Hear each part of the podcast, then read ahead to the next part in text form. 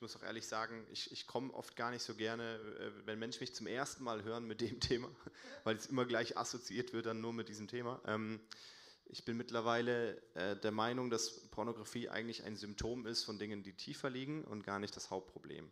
Ne? Und Leute halten sich an dem Ding auf und merken, oh, das ist, ich habe ein Problem damit und so weiter. Nee, du hast ein tiefer liegendes Problem. Pornografie ist ein Symptom davon, weil Pornografie im Grunde ein Versorgungsproblem ist.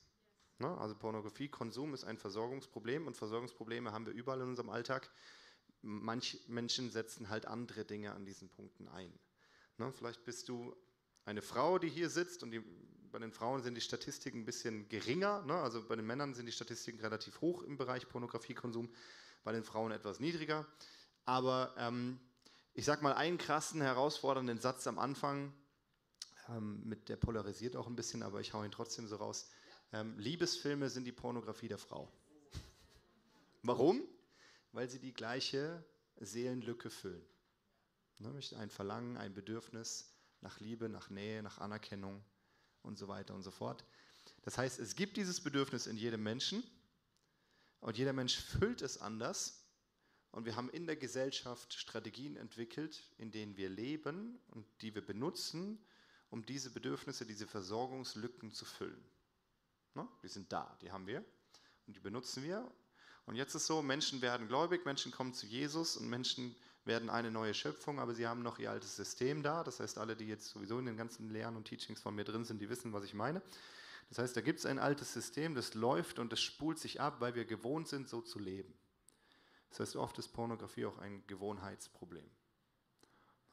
Und wenn ich jetzt über, an diesem Punkt über Pornografie predige und du hast damit selber kein Problem, aber du merkst, du hast eine andere Sache in deinem Leben, die du benutzt, um deine Versorgungslücke zu füllen, und da kannst du ganz fröhlich einfach auf den Heiligen Geist hören, der wird es dir dann schon sagen, was das ist. No? Dann kannst du das einfach auch dafür einsetzen, was wir heute hören. Jetzt nicht unbedingt die ganzen Statistikteile und nicht unbedingt den ganzen Teil, wo ich über die Fakten von Pornografie spreche, aber den Befreiungsteil kannst du genauso für dich wählen.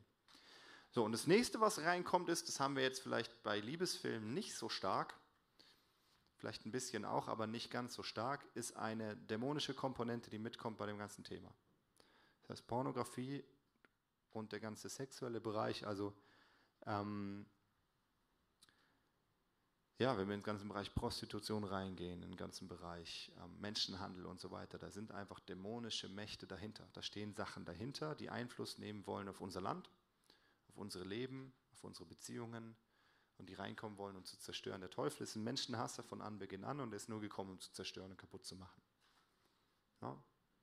Genau. Das heißt, es gibt verschiedene Komponenten, die man sich angucken muss bei dem Thema und eine halbe Stunde ist einfach zu kurz gegriffen. Ne? Aber ich werde einfach mal mit euch ein bisschen drüber rasieren. Wir schauen uns das ganze Ding an und Gott macht dann was draus. Das ist das Schöne dabei, weil er macht, er macht immer was draus. Ähm, aber am Anfang erzähle ich euch, warum ich überhaupt äh, befugt bin, über dieses Thema zu sprechen. Ne? Weil ich wie jeder andere äh, Junge in Deutschland ähm, in viel zu jungen Jahren auch mit Pornografie in Berührung kam. Das Einstiegsalter in Pornografiekonsum bei Jungen ist um die elf Jahre. Ich weiß nicht, ob ihr das wusstet, aber so elf Jahre ist so der Erstkontakt mit pornografischem Material. Wahrscheinlich Tendenz jünger werdend wegen Smartphones. Ne, ich komme aus einer Zeit ohne Smartphones. Das heißt, damals kam so ein Kontakt zustande über Zeitschriften. Jetzt könnt ihr euch vorstellen, wie viel einfacher es heute ist, für junge Leute in Kontakt mit pornografischem Material zu kommen und wie groß der Reiz da drin auch schon für Kinder und Jugendliche ist, zum Teil. Für manche ist es einfach nur völlig hart überfordernd, wenn sie damit in Kontakt kommen und es zerstört wirklich Dinge in ihnen. Die Bibel sagt ganz klar, weckt die Liebe nicht auf, bevor es ihr nicht selbst gefällt. Und was unsere Gesellschaft mit Medien macht und mit, mit hemmungslosem Zugang zu Medien, ist, dass wir Dinge wecken, die zu früh geweckt werden ja, und die gar nicht so früh wach sein sollen. Genau, aber ich ähm, war sechs Jahre alt, habe fröhlich auf dem Spielplatz gespielt hinter unserem Haus und habe im Mülleimer auf diesem Spielplatz eine Pornozeitschrift gefunden. Natürlich habe ich mir die angeguckt, weil was macht ein Sechsjähriger, der irgendeine Zeitschrift findet, der guckt sie sich an, völlig egal, was da drin ist. Na, man guckt sich einfach das Ding an. Das heißt, ich habe mir diese Pornos angeguckt, ich wusste gar nicht, was das ist. Aber in diesem Moment ist etwas passiert, was ich damals gar nicht erfassen oder begreifen konnte, was ich heute verstehe. In diesem Moment kam ein dämonischer Einfluss rein in mein Leben und hat einen seltsamen Zwang in mir ausgelöst, mir Dinge anzugucken, die ich eigentlich gar nicht angucken wollte. Ne? Weil ein Sechsjähriger ist viel zu jung dafür, der versteht das nicht. Aber also fing ich an, mit sechs Jahren durch, durch Einkaufszentren zu laufen und in den Zeitschriftenregalen nach oben zu schielen, weil früher waren die oben in der obersten Reihe. Weiß nicht, ob ihr euch erinnern könnt, da war die obere Reihe, waren immer Schmuddelzeitschriften. Ja, und du, du läufst da durch, du schielst nach oben, ne, weil irgendwas dich anzieht da drinnen. Es ist wie ein Reiz da, ein Zug, ein, Zug, ein Sog. Und es war nicht, nicht weil, ich, weil ich Lust hatte in dem Moment. Mit sechs Jahren hast du keine Lust. Okay, du weißt nicht, was das ist. No? Sondern es war ein dämonischer Einfluss, der reinkam und der mein Leben geprägt und verändert hat. Und zwar so sehr, dass ich das Jahrzehnt, also 10, 20 Jahre später noch gespürt habe. Ähm, und dann, als ich ein Teenager wurde, ging so langsam los. Ne? Dann kam man in Kontakt über die Schule, über Freunde, über was weiß ich, Klicken mit pornografischem Material und dann ging es los, dass der Konsum anfing, weil plötzlich, es war ja wie, der Sog war eh schon da, das heißt, ich hatte keine natürliche Abstoßungsreaktion mehr, sondern der Sog war da, es war ganz natürlich, es war ganz normal, man hat sich das angeguckt. Und zum einen wurde wenig darüber geredet damals in unserer Zeit, also ich hatte nie irgendwas davon gehört, dass das schlecht wäre, ja, obwohl ich christlich aufgewachsen bin, das war für mich einfach, ja gut, ähm, wir hatten ja auch Sexualaufklärung in der Schule, also wird es schon passen. Guckt man sich das halt an. Und als dann irgendwann darüber geredet wurde und ich gemerkt habe, oh, so gut ist das ja gar nicht, war der Zug schon abgefahren, weil die Abhängigkeit war da. No? Und das krass, dazu kommen wir später, wie abhängig das ganze Zeug macht. Aber viel wichtiger war, Pornografie wurde meine Alltagsbewältigungsstrategie. Jetzt vielleicht kurze Erklärung, was ist eine Alltagsbewältigungsstrategie? Was machst du, wenn du einsam bist? Ne? Was machst du, wenn du traurig bist, wenn du dich abgelehnt fühlst? Auf was greifst du dann zu? Auch ihr Frauen, was macht ihr dann? Ne? Wo, wo kommt der Liebesfilm? wo kommt der nächste Roman? Ne? Wo kommt für die Männer, wo kommt der nächste Porno? Wo kommt das nächste Ding, was man schnell konsumieren kann? Wo kommt der nächste Kuchen? Wo kommt die Eiscreme? Wo kommt das Bier? Das sind Alltagsbewältigungsstrategien, wo die Seele sich ranhält, hängt und sich ernährt von, wo man seine Versorgungsquelle herbezieht. Und das ist spannend, weil das bringt uns kaum jemand bei, wie wir unsere Seele gesund ernähren können. Deswegen fallen wir zurück auf die Strategien, die da sind. wenn ein Buffet dasteht, holst du dir halt was. Das ist ja ganz einfach. Und alle anderen machen es ja auch. Ja, genau. Und ich hatte damals, als ich dann realisiert habe, oh Moment, so schlau ist es gar nicht, was ich da tue, weil es auch Stück für Stück anfängt, Einfluss zu nehmen auf deinen Alltag. Das ne? ist ja nicht nur so was, was man jetzt einmal macht. Wenn man einmal ein Bier trinkt, ist nicht so schlimm. Wenn du jeden Tag vier Bier trinkst, du, merkst du irgendwann, dass das Auswirkungen hat auf deinen Körper und auf dein Leben. Das ist genauso mit Pornografie auch.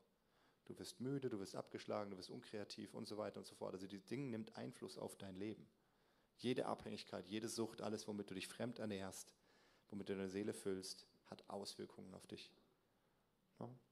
Du bist, was du isst, sage ich nur. Ähm, und ich habe ich hab keinen gekannt um mich herum, der kein Problem damit hatte. Und das war das Verrückte. Wisst ihr, ich bin christlich aufgewachsen, das heißt, meine meisten Freunde waren auch gläubig. Die hatten alle ein Problem. Und wenn ich dann zu meinen Leitern gegangen bin, haben die mir gesagt, ja, damit musst du jetzt halt lernen zu leben. Und ich habe gedacht, ja, das kann ja, also, sorry, aber das ist doch Bullshit. Sondern das kann doch nicht sein. Und dann haben sie mir gesagt, ja gut, dann musst du dir halt einen Filter aufs Handy machen und auf den PC drauf und dann musst du halt davor fliehen und weglaufen und du musst dir halt Strategien überlegen, wie du das nicht machst. Du musst halt diszipliniert sein. Und ich sage, Disziplin ist so ziemlich das Letzte, was ich gut kann.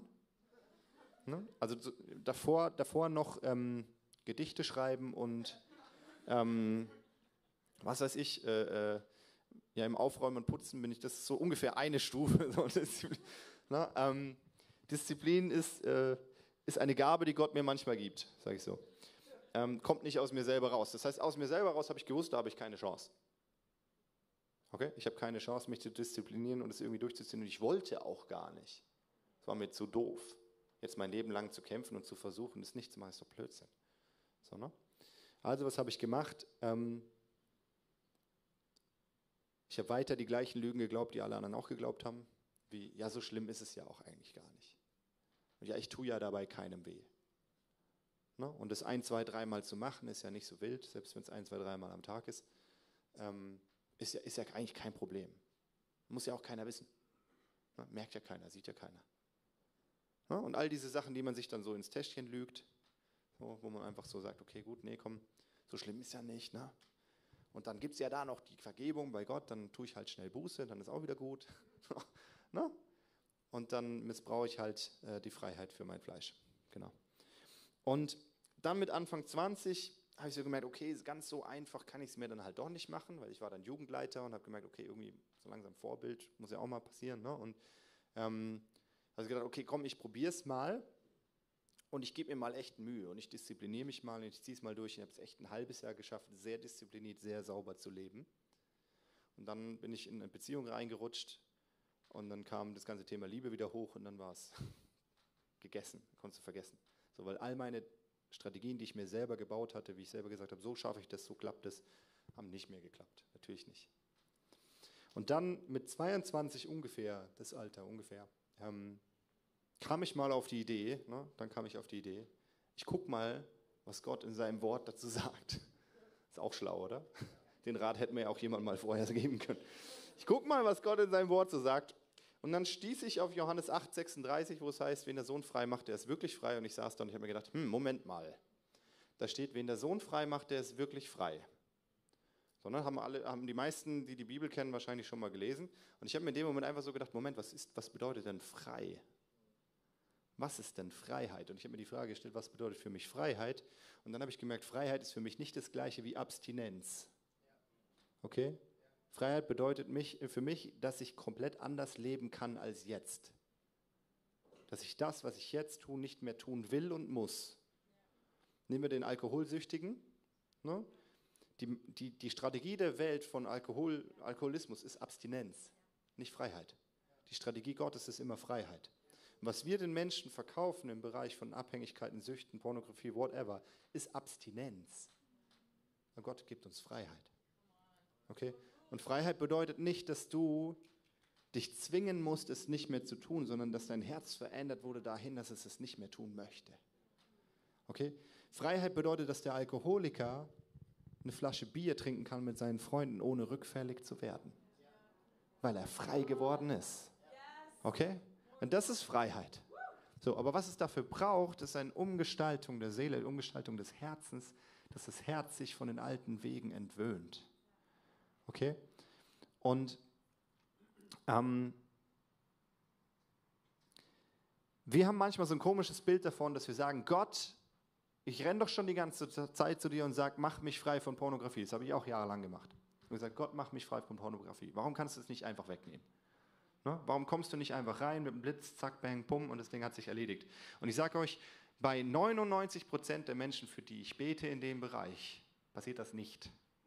Bei einem Prozent passiert das. Das sind Geschenke. Und dann hören wir diese Stories, die Leute kommen auf die Bühne und sagen, boah, Gott hat mich frei gemacht von Pornografie. Und wir feiern es übel und sagen, boah, voll cool. Dann sagen wir, ich will auch, rennen alle nach vorne, für uns wird gebetet und dann rennen 99 Prozent enttäuscht nach Hause, weil es bei ihnen nicht passiert ist. Und dann geben sie Gott die Schuld. Na? Und merken dann und rennen dann 20 Jahre weiter und ärgern sich drüber und es nervt sie und sie, sie arrangieren sich mit ihrem Problem. Na? Und was wir verstehen müssen, ist, dass Gott viel mehr Interesse an unserer Reife hat, als an der eigentlichen Freiheit, weil die Freiheit kommt sowieso über die Reife. Okay? Freiheit ist etwas, was ein Lohn ist, eine Frucht ist dessen, dass wir wachsen in Christus. Das passiert eh. Wenn wir auf dem Weg sind mit ihm, passiert Freiheit eh. Weil wir lernen, nämlich das Versorgungsproblem zu lösen, Leute. Na? Und nicht mehr in Selbstversorgung oder in Fremdversorgung sind. So. Was es aber braucht an Befreiung, ist, dass die dämonische Macht, die dahinter steht, in deinem Leben gebunden wird. Und es ist jetzt egal, ob es um Pornos geht oder um Liebesfilme oder um Eiscreme oder um Alkohol oder whatever. Wenn dahinter eine dämonische Macht steht, die dich zwingt, Dinge zu tun, wenn du merkst, du hast keine andere Wahl, weil da wie ein übernatürlicher Sog ist und du kannst dich wie nicht dagegen entscheiden, dann braucht es dort Befreiung. Und dann werden wir später reingehen, dann werden wir diese Ketten aus deinem Leben entfernen und abstreifen. Aber dann braucht es einen Weg von Reife, hineinzukommen in ein tieferes Verständnis von dem, wie hole ich mir denn das, was ich brauche, von Gott selbst. Okay? Und das ist es, wo Gott mit uns eigentlich hin will. Und das ist es, wie wir uns dieses Thema sauber und vernünftig anschauen müssen und eigentlich jedes andere Thema auch in unserem Leben. Egal, ist ja der Sommer of Love, ne? Beziehungen und so weiter, egal welches Beziehungsproblem du hast. Das ist immer ein Problem von Unreife. Entweder deine eigenen, die deines Partners oder die von euch beiden. Meistens würde ich tippen von euch beiden. Okay?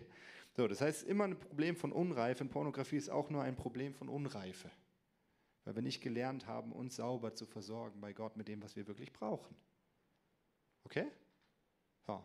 Und dann gibt es natürlich Sachen wie Anfechtung da drin und den Satan und so. Das will ich alles gar nicht wegreden. Ähm, aber wenn wir, wenn wir nur in Befreiung denken, denken wir zu kurz.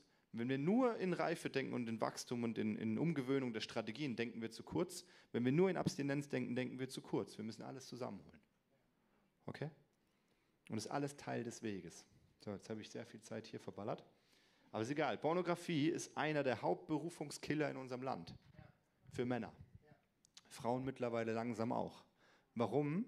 Weil es dich gefangen hält in einer Spirale aus Scham, Sünde ne? und Götzendienst. Die ganze Zeit wieder. Blum, blum, blum, blum, blum, blum, blum, blum, blum, blum, blum.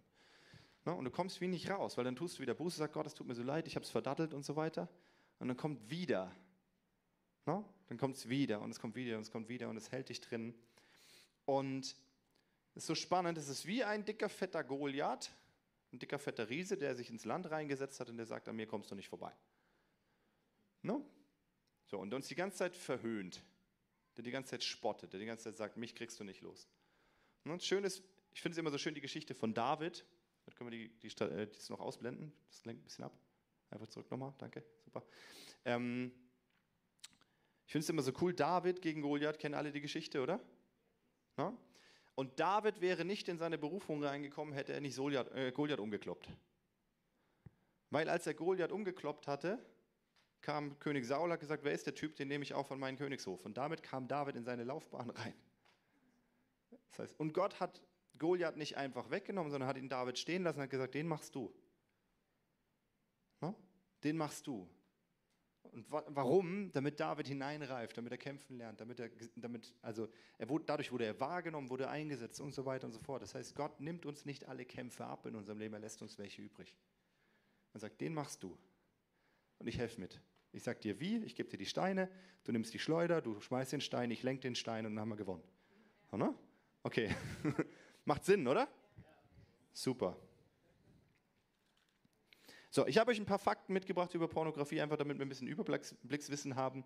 Die Deutschen, jetzt darfst du es gerne einblicken, äh, einblicken, einblenden. Ähm, die Deutschen sind Weltmeister im Porno gucken. Etwa 12,4 Prozent des weltweiten pornografischen Internet-Traffics kommt aus Deutschland.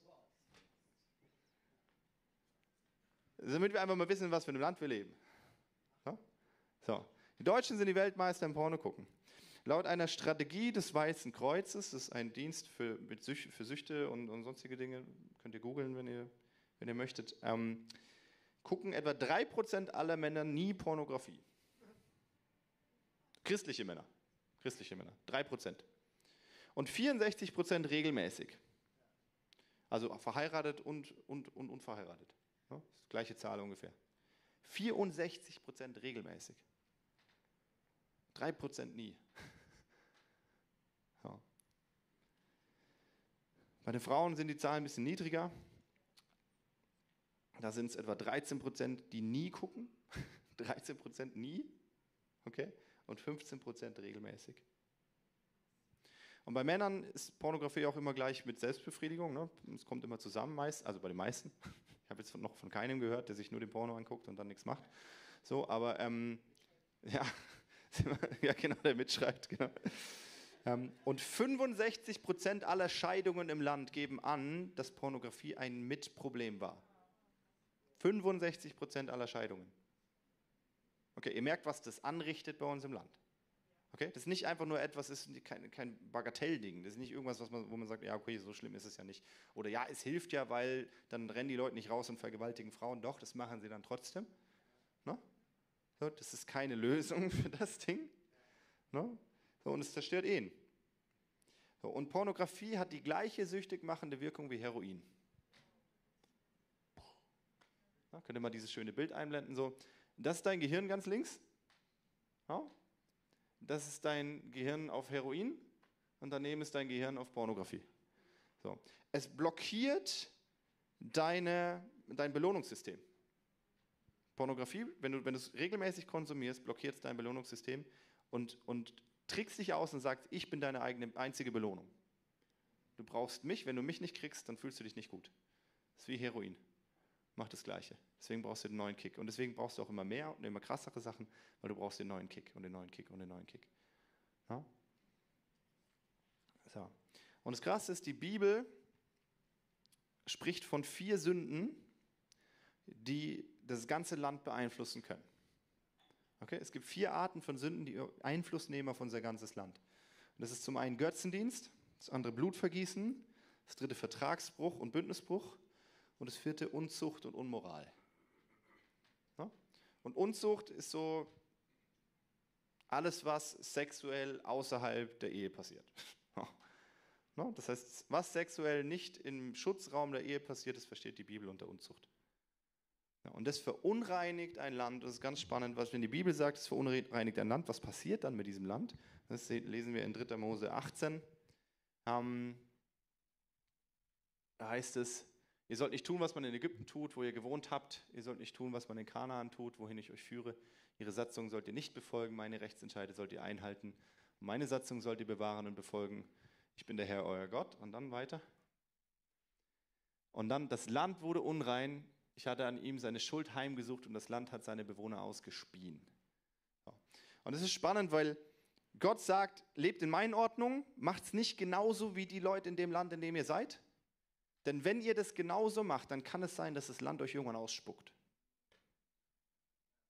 Und es ist krass, weil also Gott ist da sehr, Gott ist da sehr klar und er sagt, hey, es gibt Dinge, das wie Sünde, die häuft sich an und wenn das Maß voll ist, dann, dann spuckt das Land euch wieder aus. Und das Spannende, wenn Gott auf Deutschland schaut, dann schaut er nicht darauf, was tut die Bundesregierung, sondern er schaut darauf, was tut seine Braut, was tut das Volk Gottes. Und daran bemisst er, ob das Land gut ist oder nicht. Das heißt, er guckt die ganze Zeit nach Leuten, die für das Land in den Riss treten wenn wir jetzt einfach mal sagen, nur 3% der Männer in Deutschland können sich in diesen Riss stellen, also christlichen Männer, können sagen, ja, wir stehen im Riss für Reinheit in unserem Land, dann haben wir ein kleines Problem. Kleines bis mittelgroßes Problem. So. Und es ist krass, die, die Zahlen unter Männern, christliche Männer im Pornografiekonsum sind höher als die Zahlen von Männern in der Welt. Sind höher. Wenn du christliche Konferenzen hast, dann gehen in den umliegenden Hotels die Pay-TV-Rechnungen für pornografische Kanäle nach oben. Weil die sind außerhalb vom Schutzraum der Familie. Was machen sie? Gucken sich die Sachen an. Und es ist krass, warum hat der Satan so ein Interesse daran, dass gerade wir da drin verstreckt sind? Ja, weil sich dann die Sünde im Land anhäuft und es ist keiner da, der sie wegschafft. Und es ist unser Job als Christen im Land, diese Sünde aus der Welt zu schaffen. Nicht nur dadurch, dass wir selber rein leben, sondern dadurch, dass wir massiv dafür Buße tun dass wir uns hinstellen und sagen, Gott, das ist völlig daneben. Ne? Komm rein, verändere unser Land. Wir tun Fürbitte, wir bringen es vor deinem Thron. Wir sagen, das geht nicht, wir klagen das an. Wir sagen, komm rein und verändere unser Herz. Wir brauchen dich, hilf uns. Ne? Veränder uns, hilf uns, wie wir uns bei dir versorgen können. Und nicht bei Pornografie. Ja. Und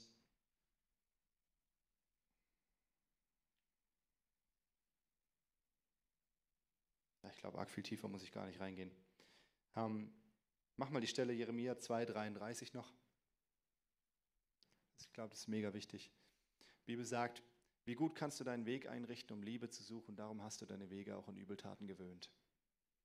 Und das ist genau das, was hier passiert. Okay? Unsere Seele, wir brauchen Dinge, wir brauchen Liebe, wir brauchen Anerkennung, wir brauchen Trost, wir brauchen Zuspruch, wir brauchen all diese Sachen. Wir haben unsere Seele daran gewöhnt, genau die gleichen Wege zu gehen, die die Welt auch geht. Permanent. Aber es ist auch erstmal einfach nur aus der Unreife heraus, dass uns niemand erklärt hat, wie wir einen anderen Weg gehen können. Wie wir uns bei Gott versorgen können. Wie wir Antworten auf unsere Fragen von ihm kriegen. Und das ist der Punkt, wo ich eigentlich mit euch reingehen möchte. Es kann gerne Tim noch vorkommen, schon mal ein bisschen klimpern. Oder irgendjemand anders, der am Keyboard sitzt oder so. genau. Ähm, und eigentlich ist es viel wichtiger, all diese Sachen, ja, die Zahlen sind schrecklich und ja, das ist ein Riesenproblem und ja, wir, wir, können, wir sind alle schlimm und böse und könnten umkehren und sonst was, das ist alles gar nicht so wichtig. Es geht erstmal darum, was passiert heute mit deinem Herzen und wo kann Gott, wo kannst du heute Gott in diesen Dingen begegnen? Okay, wenn du selber merkst, boah, ich habe ein Problem, sei es Pornografie oder sei es irgendwas anderes, dass du merkst, davon ernährt sich meine Seele und ich brauche Hilfe dabei, dass Gott mir beibringt, wie kann, wie kann sich das ändern, wie kann er reinkommen und dieses Thema für mich beantworten. Ja? Dann lade ich dich ein, dass wir einfach gerade kurz Gott da drin mal begegnen und ich bringe dir ein bisschen bei. Ich erzähle dir ganz kurz, wie ich das gemacht habe. Und dann bringe ich dir ein bisschen bei, wie man das ganz praktisch, ganz einfach machen kann. Okay? So, als ich gemerkt habe, ähm, ich werde nicht frei, außer Jesus macht mich frei von dem Ding, dann, dann habe ich gemerkt, okay, dann habe ich ja gewonnen. Weil dann muss ich ja nicht viel tun. Das Einzige, was ich dann tun muss, ist ihm zu vertrauen und ihm zu glauben, dass er es wirklich mit mir hinkriegt. Das habe ich also gemacht. Ich habe mich hingesetzt und ich habe mir mit Gott zusammen ein Porno angeguckt. Boah, hat er nicht gemacht. Habe ich gemacht. Habe gesagt, Gott, wenn, wenn du willst, dass ich frei bin davon, dann beantworte mir meine Fragen. Und dann habe ich ihm währenddessen gefragt, warum schaue ich das? Und dann sind wir dahin und dann haben wir geguckt, warum. Und dann habe ich gemerkt, wow, ja, eigentlich, weil in meiner Seele ein, eine Frage ist ne, nach Liebe, nach Zuneigung, nach Bestätigung und so weiter. Und ich hatte wie, ich hatte Bedürfnisse, ich hatte Sehnsucht, ich hatte Verlangen. Und ich gemerkt, Gott, okay, dann bring mir bei, wie ich das bei dir stillen kann. Wie du reinkommen kannst und diese Fragen beantworten kannst. Ja, und dann sind wir reingegangen dann hat er mir das gezeigt, hat mir das offenbart. Wir haben Beziehung gelebt. Ja, und ich, wenn die Jungs fertig sind. könnt, ihr könnt gerne anfangen. Genau. Ähm, und ich lade dich jetzt ein, mach einfach mal die Augen zu. Und wir werden jetzt kurz unsere Vorstellungskraft nutzen. Und wenn du merkst, oh ja, das sind, das sind Fragen in deinem Herzen. Sind wie Bedürfnisse da, wo du merkst, boah, ich weiß nicht, wie ich die stillen soll. Ohne, ohne Liebesfilm, ohne Pornografie, ohne Eiscreme, ohne Bier, whatever so. Ne? Ich weiß nicht, wie ich eine Antwort kriege auf diese Fragen. Dann nimm diese Frage, die du hast, oder dieses Bedürfnis nach etwas und schau mal, wie sich das in deinem Herzen anfühlt. Jetzt kannst du dir vorstellen, du sitzt auf deinem Stuhl und du lehnst dich in deine Stuhllehne rein. Deine Stuhllehne ist jetzt nicht mehr deine Stuhllehne, sondern deine Stuhllehne ist Gott. Und du lehnst dich in Gott rein. Und du kommst an bei ihm. Und gib ihm dieses Bedürfnis, das du hast in deiner Seele, gib ihm das ab. Und sag, bitte füll mich, ich brauche dich. Ich habe Hunger, ich habe Durst, ich brauche was von dir jetzt.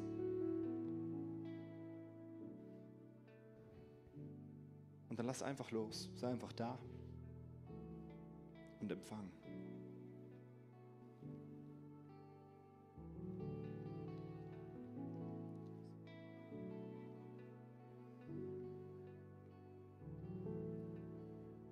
Ah, wer, wer, war vorhin schon dabei? Erste Predigt, Hände hoch, super. Ähm, ich werde nicht nochmal die gleiche erzählen, sondern ich werde ein bisschen, bisschen was abändern, ein bisschen äh, anknüpfen an verschiedene Punkte. Das heißt, wenn du tiefer in die Thematik, ich werde ein paar Sachen kurz anreißen, wenn du merkst, da willst du nochmal tiefer rein, dann schau dir die Predigt von heute Morgen an.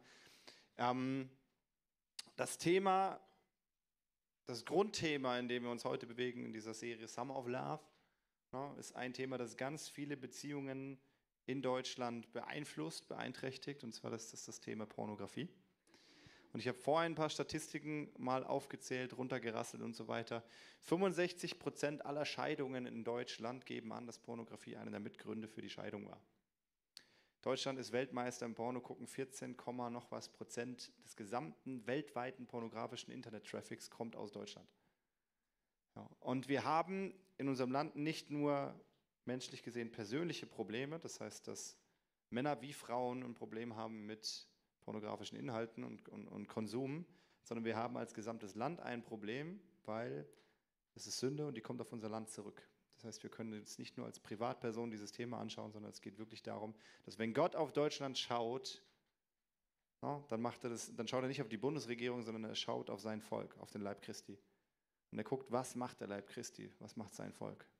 Und wenn er merkt, na, okay, die machen genau das Gleiche wie alle anderen auch, dann haben wir ein Problem. Na, weil wir sind von Gott eingesetzt, das ist ganz spannend, wir sind von Gott eingesetzt, um zu regieren und zu herrschen, im Geist mitzubestimmen, was passieren was, darf und was nicht. Deutschland ist das sogenannte Bordell Europas. Das heißt, alle Nachbarländer kommen nach Deutschland, um in Deutschland in den Puff zu gehen, weil man das in ihren Ländern teilweise nicht mehr darf. No? Aber bei uns darf man es noch. Ich bin sehr fest davon überzeugt, dass aufgrund dessen, wie wir leben, bestimmte Gesetze beschlossen werden bei uns im Land. Heißt, wenn wir nicht einstehen für diese Themen, wenn wir dann, wir nicht reinsteppen, wenn wir nicht Herrschaft nehmen als Christen, als Leib Christi, dann werden auch dementsprechend Gesetze beschlossen bei uns im Land, weil andere Mächte Zugang erlangen. Deswegen einfach Sensibilisierung, nicht nur gucken, ich, oh, ich armer Mensch und mein kleines Problem, sondern gucken, okay, Moment, wir haben eine Verantwortung gemeinsam für unser Land und nicht nur als Einzelperson für unser eigenes Leben. Okay? Gut, also wenn du da tiefer rein willst, habe auch ein bisschen von meiner Story erzählt, habe ein bisschen eben diese Thematik größer geöffnet. Wenn dich das interessiert, dann gerne die Lehre von heute Morgen hören. Heute Mittag will ich eher mit euch in das Thema rein, wie ernähre, äh, wie ernähre ich meine Seele. Ja, weil Pornografie ist kein Problem an sich. Ich sage, Pornografie ist eigentlich nur ein Symptom, und zwar ein Symptom von einem Versorgungsproblem. Okay? Wenn du mit Pornografie zu kämpfen hast, hast du ein Problem damit, dass du deine Seele fremd versorgst. Okay? Jede Seele, jeder Mensch braucht verschiedene Sachen. Jeder braucht Zuspruch, Liebe, Anerkennung und so weiter und so fort. Und wenn wir das nicht bekommen, dann suchen wir irgendwo danach. Ja? sei es in Beziehungen, sei es im Sport, sei es in Computergames, sei es in Alkohol, sei es in Liebesfilmen, ne? Liebesfilme der Porno der Frau. Oh, weiß nicht, ob ihr das schon mal mitbekommen habt, aber ähm, ja, ich sag's mal so knallhart, ne? weil es wirklich wie, warum guckt man sich ständig Liebesfilme an? Weil man eine Sehnsucht hat nach etwas und die will gestillt werden und dann zieht man sich halt so einen Film rein kannst auch so, also so ein Film an sich ist erstmal neutral, wofür du ihn benutzt, ist die Frage. Pornos sind nicht neutral, aber so Liebesfilme an sich sind erstmal neutral. Die Frage ist, wenn du deine Seele damit fütterst, weil sie Verlangen hat nach etwas Bestimmtem, dann ist es nicht neutral. Okay? Genau. Und ähm, ich habe früher leidenschaftlich viel Cola getrunken. Wer kennt das? Ich habe früher so locker einen halben Liter bis Liter Cola am Tag getrunken, bis irgendwann Gott vor drei, vier Jahren gesagt hat, hör auf damit. Das macht deinen Körper kaputt. Und dann habe ich irgendwann gemerkt, okay, ähm, äh, ja, warum und ne? und irgendwann habe ich angefangen, mich damit zu beschäftigen, was Cola anrichtet bei mir im Körper. Und habe ich gemerkt, ja, ist keine so gute Idee, so viel Cola zu trinken. Und dann habe ich damit aufgehört. Ne? Und so kam Gott rein und hat mir auf natürliche Art und Weise gezeigt, wie ich mich ernähren soll. Das hat er in anderen Themen auch gemacht, hat mir gesagt, hör auf mit dem, fang an mit dem und so weiter, hat mir beigebracht, wie ich meinen Körper gesund ernähre. Ähm, und genau das Gleiche möchte er mit unserer Seele auch machen, weil unsere Seele ist zur Abhängigkeit geschaffen. Okay, jeder von uns ist abhängig. Wir können gar nicht anders. Wir sind dafür gemacht. Die Frage ist nur, von wem bist du abhängig? Ja? Oder von was? Ja. Das heißt, du kannst es dir nicht aussuchen, ob, du kannst nur fragen, an wen hängst du dich dran? Und da gibt es genug Sachen in der Welt, die sich anbieten, an die wir uns dranhängen können. Ja, aber da gibt es nur eine Quelle, die wirklich satt macht, die wirklich den Durst löscht. Und das ist das, was Jesus zu der Frau am Brunnen sagt, wenn er sagt, hey, trink von mir, da wirst du nie wieder Durst haben weil alle anderen Zisternen sind rissig und das Wasser verrinnt und du kannst so viel trinken, wie du willst, du wirst nicht satt. No, vielleicht kennt ihr das, wenn ihr merkt, ihr braucht Anerkennung von Menschen, du bekommst sie an einem Tag, am nächsten Tag reicht sie schon wieder nicht mehr. Und am Tag darauf auch nicht. Und wenn du sie eine Woche lang nicht bekommst, dann wirst du langsam hungrig. Und deine Seele fängt an zu suchen. Und deswegen hängen wir uns an Dinge ran, aus meiner eigenen Geschichte kann ich erzählen, ich habe mich viel an Sport rangehängt, an Computerspiele, an Frauen und eben halt auch an Pornografie. Habe dort nach Beschädigung gesucht und dann gab es, ich ich nenne es immer so schön, jeder Mensch hat bestimmte Alltagsbewältigungsstrategien. Das heißt, du hast eine Strategie in deinem Leben, wie du diese Fragen, diese Sehnsüchte, die du hast, beantwortest. Und das ist deine Strategie. Okay, die sieht bei jedem ein bisschen anders aus, aber viele sind sehr ähnlich, weil die Angebote in der Welt sind halt da. Kannst dir vorstellen, das ist ein Buffet von der Welt, wo du hingehen kannst. Und ich weiß nicht, habt ihr schon mal so in so einem, keine Ahnung, so ein billiges Zwei-Sterne-Hotel, so ein Frühstücksbuffet. Ne? Irgendwo in Portugal. So, ne? Wo du merkst, da liegt eine labbrige Scheibe Toast und da liegt irgendwie noch ein bisschen so kross gebrannter Bacon, der eigentlich nicht nach Bacon schmeckt. Und du merkst irgendwie so, ja, du kannst da hingehen und es essen, aber es ist halt danach so, ne? Der Bauch ist voll, fühlt sich vielleicht auch voller an, als er sich anfühlen sollte. So, und du merkst irgendwie danach, es ist schal, es, ist, es schmeckt nicht so ganz, so, es war nicht, war nicht gut. No, und wenn du dann mal in einem anderen Hotel warst, wo es ein Buffet gab, wo du denkst, boah, no, dann willst du nicht mehr das andere. Aber wenn du dieses Buffet nicht kennst, wirst du immer zu dem anderen laufen, weil du kennst halt nichts anderes. No? Und das ist das, was Gott uns anbietet. Er bietet uns eine komplett andere Art von Buffet an. erklärt uns auch, wie wir davon essen können. Aber das Problem ist, wir, wir lernen es oft nicht. Niemand nimmt uns an die Hand und sagt, komm mal mit, wir gehen mal zum anderen Buffet rüber und essen mal von da. Ne? Genau. Und das Fiese beim Thema Versorgung ist, dass wir oft das gar nicht gleichsetzen. Also für uns ist so, ja gut, dann ob ich jetzt, ob ich jetzt halt, ja, dann mache ich halt Sport für Anerkennung, aber ja, ist ja auch nicht so schlimm, oder? Das ist ja jetzt keine Sünde, oder? Oder? Ja? Und das Krasse ist, was wir nicht verstehen, ist, ähm, eines der Hauptprobleme, die Gott hat im Alten Testament mit uns Menschen, ist Götzendienst, oder? Sagt immer wieder, und das vergleicht er immer mit Hurerei und mit Unzucht und so, ne? Und sagt immer hier so, ja, mein Volk, die, die huren da rum? Und die folgen anderen Göttern nach und machen Götzendienst und so. Und was wir nicht verstehen für uns heute, ist das irgendwie so egal, weil sie sagen, ja, komm, so eine Statue bete ich jetzt gerade nicht an in meinem Alltag, oder? Wer, wer, betet von euch eine Statue an in seinem Alltag? Machen wahrscheinlich die wenigsten. Ne? Früher hatte man immer noch so Ascherim, hießen die, das waren die Hausgötzen. Hattest du so eine kleine Ecke bei dir zu Hause, wo du deine Götter angebetet hast, waren so kleine Statuen oder so. Ja, jetzt nicht unbedingt. Weiß nicht, was, hin, was ist hinterm Vorhang, Benny? mal gucken. ja, genau. ja, genau, in der Box da drin, ja. Nee, ähm, und wenn du einfach mal logisch überlegst, warum geht jemand, du bist, ein, bist ein, ein Bauer irgendwann in der Antike und du hast ein Problem, nämlich es kommt kein Regen. So, du brauchst für dein Feld brauchst du Regen. Ne, und damals konntest du nicht in den Wetterdienst reingucken und gucken, wann regnet es denn das nächste Mal, sondern du musstest halt irgendwie darauf vertrauen, dass es irgendwann regnet. Das heißt, du hast dich an eine höhere Macht gewandt für Regen. Heißt, du bist irgendwo hingedackelt zu irgendeinem Regengötzen, hast dich vor seinem Altar niedergeworfen, einen Huhn geschlachtet, hast irgendwas geopfert und hast gesagt, bitte, bitte mach, dass Regen kommt, weil ich brauche Versorgung.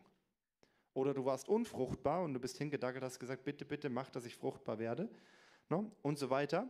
Das heißt, Götzendienst ist immer eine Suche nach Versorgung irgendwo, was nicht Gott ist. Das heißt, Gott hat sein Volk angeklagt, hat gesagt, ihr geht mit euren Fragen, mit euren Problemen, mit den Dingen, die ihr braucht, nicht zu mir, sondern zu anderen Göttern. Und ihr macht euch abhängig von denen. Und das hat er gesagt, das geht nicht. Das ist Götzendienst, das ist Sünde.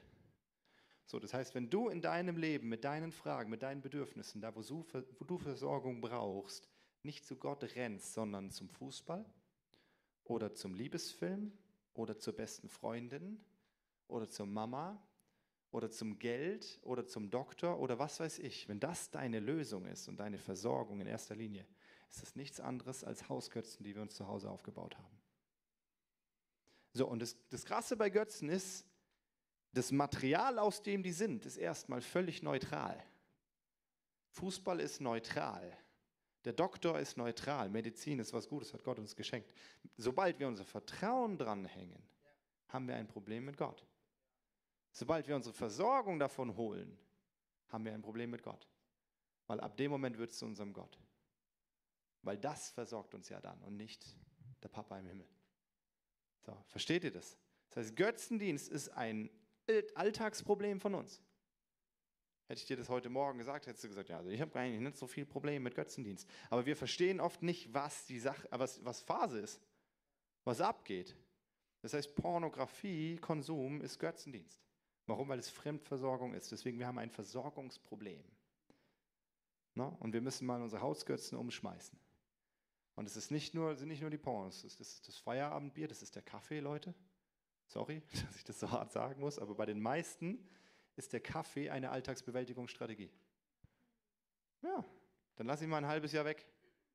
Oh, den kann ich nicht. Ja, dann merkst du was. Na? So.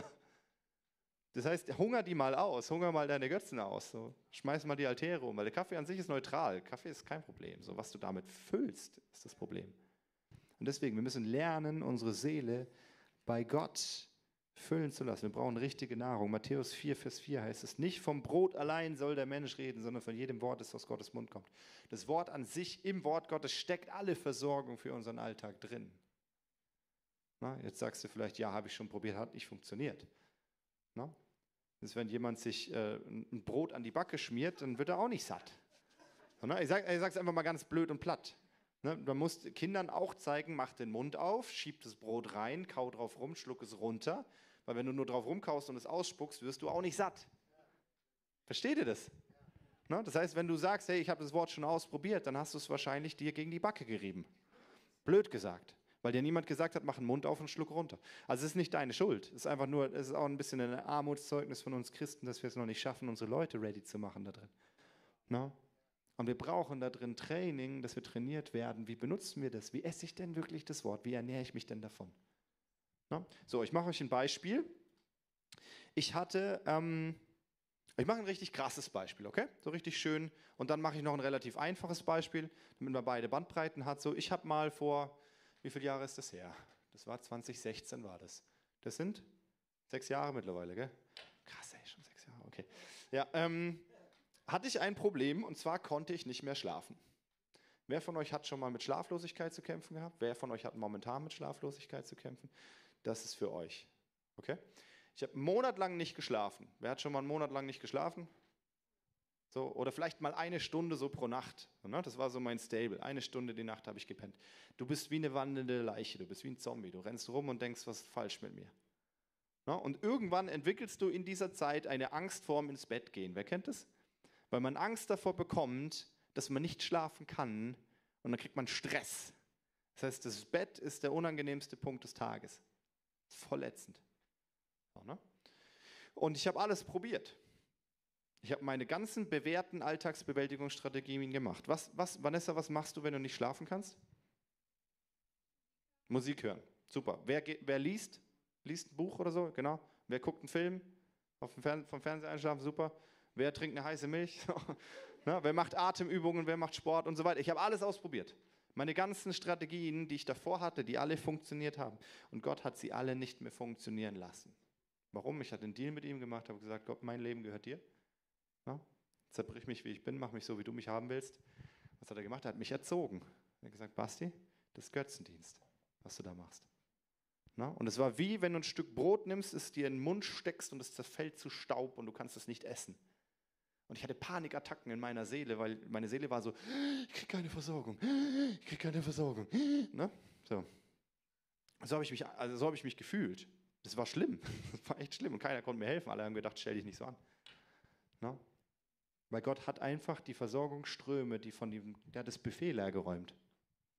Ist einmal hingegangen und gesagt, ah, ist alles Müll. Hat es runtergeräumt. Dann stand ich da vor dem leeren Tisch. Konnte nicht mehr essen. Und meine Seele war in Panik, war in Aufruhr. Und dann hat er mich an die Hand genommen und hat gesagt, schau mal, hier ist mein Wort. Ist das. Na, ich dachte, ja, okay, ich, meine, ich habe oft genug gelesen, das Wort Gottes, also wie soll mir das denn jetzt helfen? Hat er gesagt, nimm Psalm 23 und iss ihn. Das habe ich gemacht. Ich habe angefangen, den Psalm zu nehmen, habe gelesen, habe gemeint, okay, der Herr ist mein Hirte, mir wird nichts mangeln. So, da bin ich stehen geblieben. Okay, wenn Gott mein Hirte ist, was bedeutet das für mich jetzt in dieser Situation? Ich kann nicht schlafen. Ich habe jede Nacht Panikattacken. Ich bin aufgewacht. Ich, wie, ähm, vielleicht muss man dazu sagen, ich habe in einer Wohnung gewohnt, die war dämonisch ein bisschen verseucht. Das heißt, ich bin immer von meinem eigenen Sprachengebet wach geworden. Also ich habe geschlafen und habe dann angefangen in Sprachen zu beten, weil mein, also es war so viel Kampf um mich herum. Dann bin ich wach geworden, weil ich so laut in Sprachen gebetet habe. Bin erschrocken, bin aufgewacht und konnte nicht mehr schlafen. Ich bin immer wie zu dem Moment gekommen, kurz vorm Einschlafen, und dann bin ich hochgeschreckt. Das heißt, es war wie, du bist zur Ruhe gekommen, wieder hoch so. Ne? Und, und dann kam Gott und hat gesagt, ich bin der Herr, dein Hirte, dir wird nichts mangeln. Und dann lag ich da in meinem Bett und habe gesagt, okay, Gott ist mein Hirte, mir wird nichts mangeln. Wie sieht es aus? Dann habe ich so gedacht, hey, egal ob ich heute Nacht schlafe oder nicht, wenn er mein Hirte ist und mir nichts mangeln wird, dann werde ich morgen alle Kraft haben, die ich brauche. Ich werde alle Versorgung haben, die ich brauche. Ich werde alles machen können, was gemacht werden muss und so weiter. Und ich werde Leben haben können. Weil Moment, wenn er das sagt, und er ist kein Lügner, weil es steht auch da drin, ist kein Lügner, dann kann ich das einfach glauben. Dann habe ich gesagt, Seele, du glaubst es jetzt dann habe ich das wiederholt und wiederholt und wiederholt, habe mich reingesetzt, habe reingebissen, habe mich dran festgehalten. Und ab dem Moment habe ich jede Nacht durchgeschlafen. Ab dem Moment kein Problem mehr. Ich habe anderthalb Jahre gebraucht, um meine Angst loszuwerden, vor dem ins Bett gehen. Und ich habe anderthalb Jahre gebraucht, bevor ich so fest war da drin, dass ich gemerkt habe, das Wort Gottes trägt wirklich. So, jeden Abend war es wieder die gleiche Frage. Funktioniert es? Ich habe gemerkt, ja, es funktioniert. Der Herr ist mein Hirte, mir wird nichts mangeln. Und aus dieser Ruhe heraus, dass meine Seele wusste, Moment, Versorgung kommt von Gott, konnte ich mich entspannen und konnte schlafen. So, ne? Anderes Beispiel, Pornografie. Wenn der Sohn frei macht, der ist wirklich frei. Ich war jahrelang pornoabhängig und habe irgendwann diesen Vers gefunden und habe gesagt, Gott, wenn du wirklich das sagst, dann machst du mich so frei, dass ich im Zimmer schlafen kann mit einem internetfähigen Rechner und ich habe kein Problem damit. Ich habe kein Verlangen mehr danach. Und jetzt hat es drei, vier Jahre gedauert und dann war ich frei. Nur übers Wort. Nur über das Wort, weil ich gelernt habe, mich davon zu ernähren. Alle Fragen, alle Dinge, die da waren. Ich wurde abgelehnt. Was habe ich gemacht? Ich bin zum Wort gegangen, habe geguckt, Gott, was sagst du zu mir? Nicht nur die Bibel, auch das, was er direkt zu dir spricht. Du legst dich in dein Bett, fragst Gott, was sagst du zu der Situation? Er sagt, es ist alles gut. Okay, Seele, es ist alles gut. Gott hat gesagt, es ist alles gut. Reicht mir das? Und sich das anzutrainieren, von diesem Tisch zu essen, wo immer Überfluss da ist, wo immer alles da ist, was man braucht. Aber es zu glauben, weil wir leben aus Glauben, Leute. Nur aus Glauben. Die Frage ist nicht, ob wir glauben, sondern wem. Glauben wir, dass das Buffet hält oder dass das Buffet hält? Na, ob dich das ernährt oder das ernährt. Das, das hier, dieses Zwei-Sterne-Buffet, das wird dich tot machen. Wenn du nur das essen würdest, stirbst du wahrscheinlich nach 20 Jahren. Also wirklich, wenn du einer Ratte Weißbrot gibst für einen Monat, dann fällt die tot um. Es ist so. Es zerstört uns. Das ist Gift. Ja? Und genau das Gleiche machen wir permanent mit unserer Seele. Das heißt, wir werden verbittert, wir werden, wir werden kaputt. Ja? Und das merkst du in jungen Jahren nicht. Das geht dann über Zeit und du, du verhungerst langsam innerlich. Du, du siehst es Menschen an, wie sie da draußen rumlaufen, wie tot sie innerlich sind. Das ist, weil sie von diesem Buffet fressen, ihr ganzes Leben lang. Und Menschen und Dinge werden dir nie das geben, was du eigentlich suchst. Das findest du nur bei Gott und in seinem Wort. Und dort ist Nahrung, die dich wirklich satt macht. Yes. Und jetzt machen wir noch ein einfaches Beispiel. Ich brauche den Zettel nicht mehr. Wir machen es einfach so. Genau. Wir machen ein einfaches Beispiel. Und zwar, der, das, der problematischste Punkt deines Tages ist der, wenn du abends nach Hause kommst. Okay? Weil wir, die meisten von uns sind gut da drin, ihr kennt ja alle die Waffenrüstung aus Epheser 6, die meisten von euch zumindest noch. Man zieht die sich an, läuft aus dem Haus, geht in seinen Job rein, läuft den Tag über moralisch relativ anständig und gut und auch christlich relativ anständig und gut und dann kommst du abends nach Hause und dann nimmst du deine Waffenrüstung, hängst sie an die Garderobe und gehst in deine Wohnung und denkst, da ist ja Frieden. So, und dann kommen die ganzen Gedanken des Tages, alles, was da war, was der Chef gesagt hat, was die anderen gesagt haben, was, was weiß ich, die Familie gesagt hat, was in der U-Bahn passiert ist, wo du wieder abgelehnt wurdest, wo du die Beförderung nicht bekommen hast und so weiter. Und es prasselt auf dich ein, du hast deine Rüstung nicht mehr an. Ja? Und du merkst, es trifft dich alles mitten ins Herz und die Seele schreit, jetzt erstmal eine Serie gucken, weil ich habe es mir verdient. Jetzt erstmal zum Kühlschrank. Du kannst einfach mal gucken, was ist das Erste, was du machst, wenn du nach einem miesen Tag nach Hause kommst. Und dann sage ich dir, da sitzt dein Götze. Und jetzt machen wir einfach eine Übung, steht mal auf. Ich räume mal hier den, den Tisch beiseite, den brauche ich nicht mehr. So. Und wir kommen jetzt nach Hause. Ne? Wir machen jetzt unsere Haustür auf. So. Ne? Und bei manchen von euch rennen dann kleine Zwuggel entgegen, wie bei mir, und schreien. ne? Oder ähm, ihr kommt nach Hause, seid alleine, oder ihr kommt nach Hause und ihr kommt in die WG oder whatever. Völlig egal. Du kommst nach Hause, machst die Tür auf. So. Ne? Und jetzt gibt es diesen Moment, wo man wie reintritt in seine Safe, Safe Zone. Zu Hause ist die Safe Zone und da tun wir meistens die Rüstung fallen lassen und rechnen nicht mehr mit dem Satan. No? Und dann kommt, merkst du schon, oh, ich habe miese Laune und oh, mir geht schlecht und du hast dich den ganzen Tag zusammengerissen. No? Und jetzt gehst du über diese Linie. No? Und dann trittst du nach Hause rein, warte noch, warte noch, ich mach's kurz vor erstmal. Trittst nach Hause rein so, hängst die Waffenrüstung ab und lässt dich erstmal fünfmal treffen und rennst zum Kühlschrank, oder? So funktioniert's. nein, nein, so funktioniert's nicht. So, Du kommst nach Hause, du lässt die Waffenrüstung an, weil du bist ja in Christus. Ja, und es ist gar nicht so was Schweres, die Waffenrüstung anzuhaben, weil es ist nicht so was, oh, ich muss mich verteidigen gegen die ganzen Dinge, die der Feind den ganzen Tag gegen mich schießt. Nein, du bist in Christus permanent und es ist ganz leicht und ganz einfach. Weil du permanent an die Versorgung angeschlossen bist. Du mampfst die ganze Zeit von dem Buffet hier. Nom, nom, nom, den ganzen Tag. Ne? Die ganze Zeit ja, ich bin die Gerechtigkeit Gottes. Vor seinem Angesicht ist Freude die Fülle. So, ne? Und dann merkst du, oh, du hast miese Laune oder du hast schlechte Gedanken, ne? weil irgendwie äh, der Horst hat heute gesagt, du sähst nicht gut aus und das hat dich tief getroffen und du merkst, oh mein Gott, deswegen geht es mir so schlecht. Und dann kommst du an diesen Punkt, merkst mir, oh, so es mir und dann sagst du, nee, Moment, so muss ich mich ja gar nicht mehr fühlen. Moment, weil das Wort sagt ja was komplett anderes. Jetzt habe ich den Mist gegessen und nehme ich, oh, weg damit. Ne? Und dann hole ich mir erst einen richtig schönen saftigen Apfel voller Freude. Ne? Und dann, und dann streifst du, mach das mal schön, diese ganzen Gedanken und Gefühle, die sich angesammelt haben, streifst du von dir runter, sagst, oh, ich, oh, ich hasse es so zu denken, ich hasse es mich so zu fühlen, das bin ich nicht mehr. Und das bist du auch nicht mehr, du bist eine neue Schöpfung. Du musst dich so nicht mehr fühlen, weil es gibt Versorgung von Gott. Na, und dann gehst du rüber über diese Linie mit Körper, Seele und Geist und sagst so, Moment, das ist nicht mein Nachhausekommen, sondern ich trete ein ins Königreich, meine eigentliche Heimat, weil mein Zuhause ist im Königreich. Dann trittst du rein und dann holst du dir, was du brauchst. Frieden. Oh, und schmierst deine Seele damit ein. Frieden. Ne, für deine Gedanken. So, oh ja, okay, Moment, was denkt Gott denn über die Situation?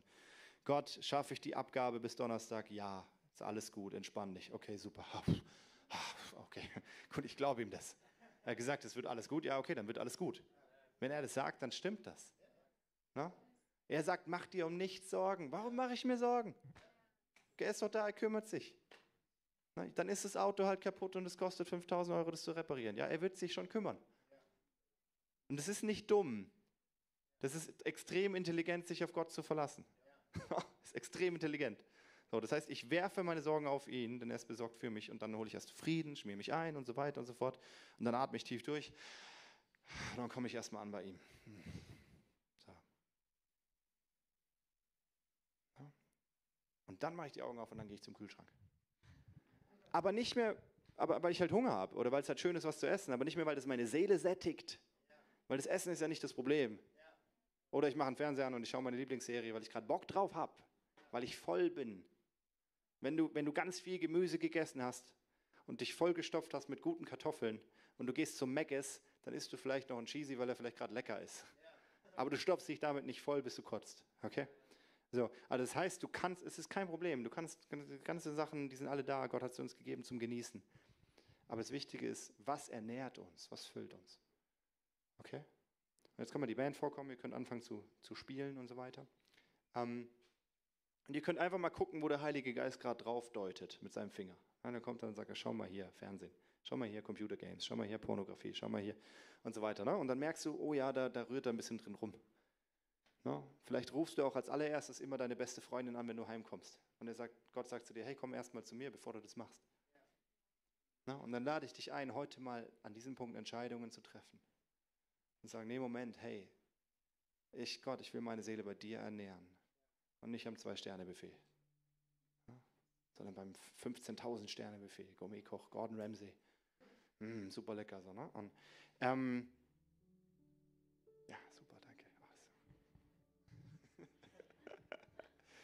okay, macht einfach die Augen nochmal zu. Wir machen, wir machen kurz die Kühlschrankübung. So, stellt euch vor, ihr seid in eurer Wohnung zu Hause. Geht mal in eure Küche. Kühlschrank auf. Guckt mal, wo die Butter ist.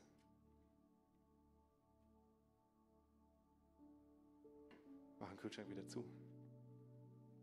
Dreh dich um. Und vor dir steht Jesus.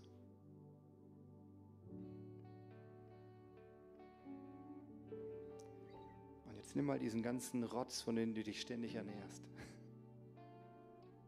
Und drück ihm alles in die Hand.